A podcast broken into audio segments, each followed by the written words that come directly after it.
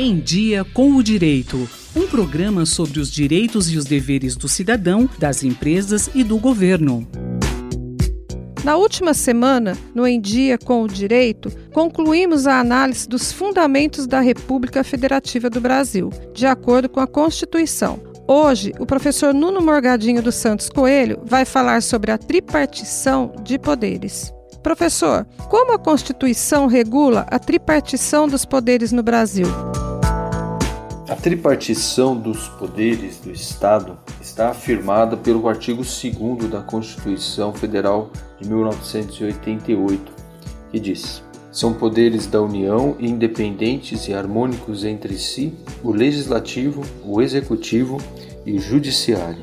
Importante observar que o poder do Estado é uno, é indivisível, da própria soberania. Seu exercício é que é distribuído entre diferentes organismos é, de modo a cumprir melhor os seus objetivos e especialmente assegurar a efetividade dos direitos fundamentais da cidadania. Todos os poderes da República estão comprometidos com a realização daqueles fundamentos sobre os quais nós já falamos e com os objetivos fundamentais da República, sobre que trataremos quando falarmos sobre o artigo 3 da Constituição. Nós podemos observar que o princípio da separação dos poderes organiza todo o texto constitucional na medida em que ele organiza toda a função estatal e o exercício do poder político. Então, ele organiza a União, distribuindo o poder entre executivo, legislativo e judiciário, faz a mesma coisa relativamente aos estados e também é, organiza os municípios, muito embora esses tenham apenas dois poderes, o poder executivo e o poder legislativo, não existindo entre nós o poder judiciário municipal. Na história do constitucionalismo brasileiro, nós verificamos que a separação dos poderes está presente desde a nossa primeira Constituição, a Constituição Imperial de 1824, que tinha a peculiaridade de distribuir as funções do Estado entre quatro poderes, é? porque ela previa também o poder moderador a ser exercido pelo imperador. Essa figura foi extinta do constitucionalismo brasileiro desde a primeira Constituição Republicana de 1891. Desde então deixou de existir imperador, desde então deixou de existir essa figura esdrúxula do poder moderador. Qual a origem histórica do princípio da separação dos poderes? A convicção de que os poderes não podem estar atribuídos a uma só pessoa, a um mesmo órgão, é muito antiga. Nós a encontramos já na obra política de Aristóteles e mais do que isso na sabedoria política dos gregos, na, no processo de construção da democracia ateniense. Né?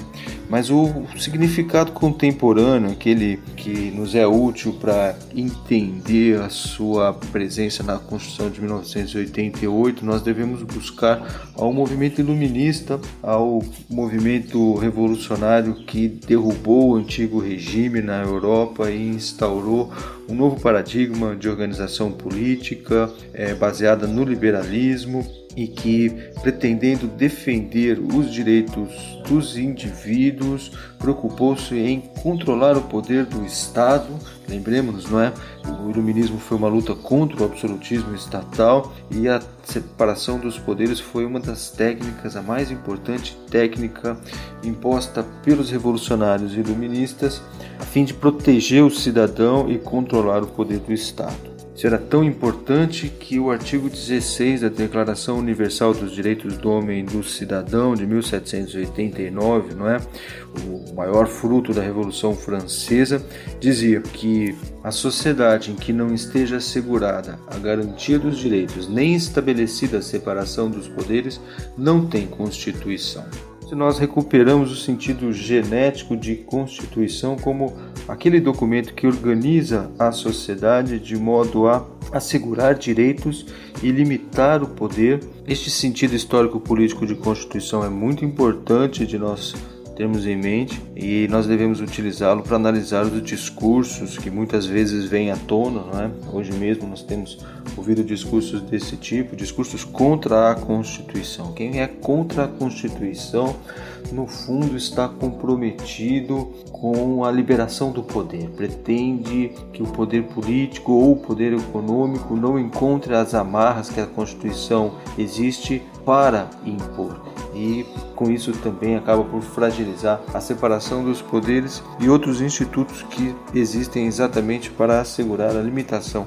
do poder na sociedade. A Constituição não é simplesmente o documento máximo do ordenamento jurídico. Ela é o documento máximo, mas ela exerce funções específicas que têm a ver com a garantia da igualdade, com a garantia da liberdade, com a proteção cada um de nós contra o poder político, contra o poder econômico e, nesse sentido, defender a Constituição é defender uma sociedade fundada nestes princípios. E é com esses princípios que se compromete a separação dos poderes. Nós acabamos de ouvir o professor Nuno Morgadinho dos Santos Coelho, associado da Faculdade de Direito da USP em Ribeirão Preto, que falou sobre a tripartição dos poderes no Brasil. Se você quiser ouvir mais informações sobre o Em Dia com o Direito, é só acessar jornal.usp.br. Até a próxima edição. Rosimeire Talamone para a Rádio USP.